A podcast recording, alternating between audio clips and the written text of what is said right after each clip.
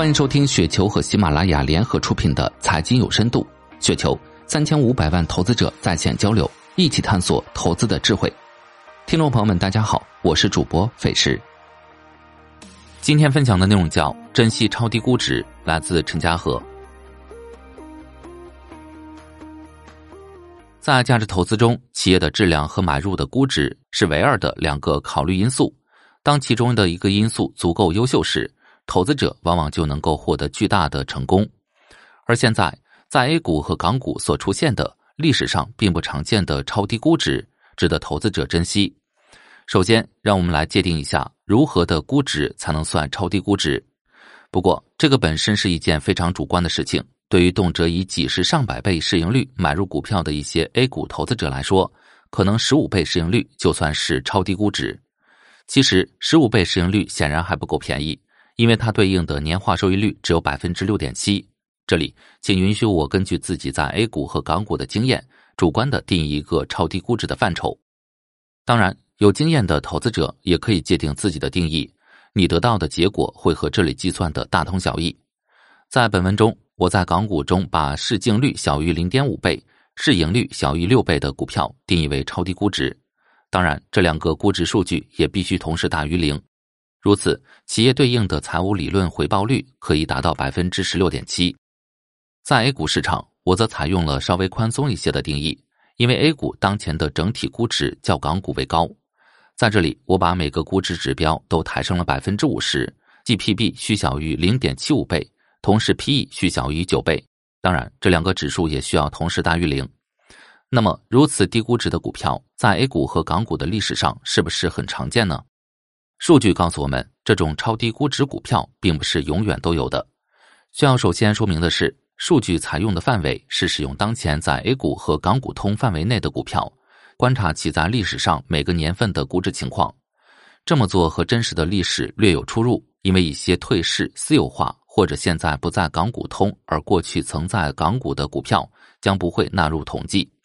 不过，鉴于本文的重点是超低估值股票的占比。因此，这个细节并不显著改变整体的统计结果。在 A 股，当前超低估值的股票占比为百分之零点九五，这一比值在一八年到二二年之间基本都维持在百分之零点九到百分之一点三之间。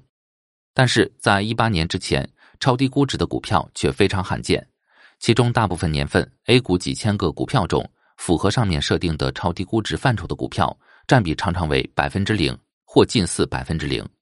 仅在零五年、零八年、一三年，分别出现过占比百分之零点四、百分之零点二七、百分之三的超低估值股票，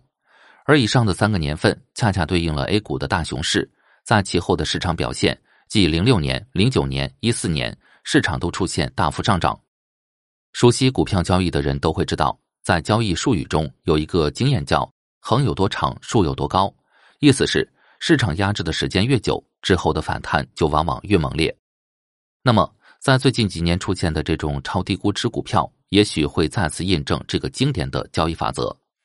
在港股市场，事情也是类似。从绝对估值的水平来看，港股由于流动性没有 A 股充沛，其绝对估值水平往往比 A 股更低。即使我们采用了更为严格的估值范畴，港股中超低估值股票的比例也远高于 A 股。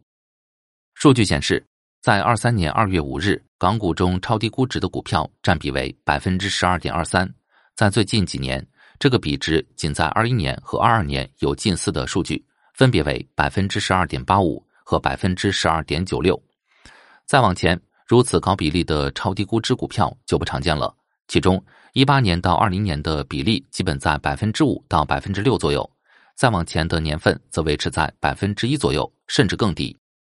但是在历史上有一个例外，即零八年港股的超低估值股票占比达到了百分之十二点三。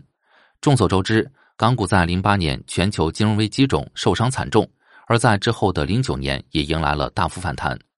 由以上的数据统计，我们可以看到，在当前的 A 股和港股所出现的超低估值股票，其估值水平在历史上并不经常出现，而每次如此比例的超低估值股票出现之后，伴随的都是强烈的反弹。大比例超低估值股票的出现是一个值得珍惜的时机。以上就是今天的全部内容，感谢您的收听。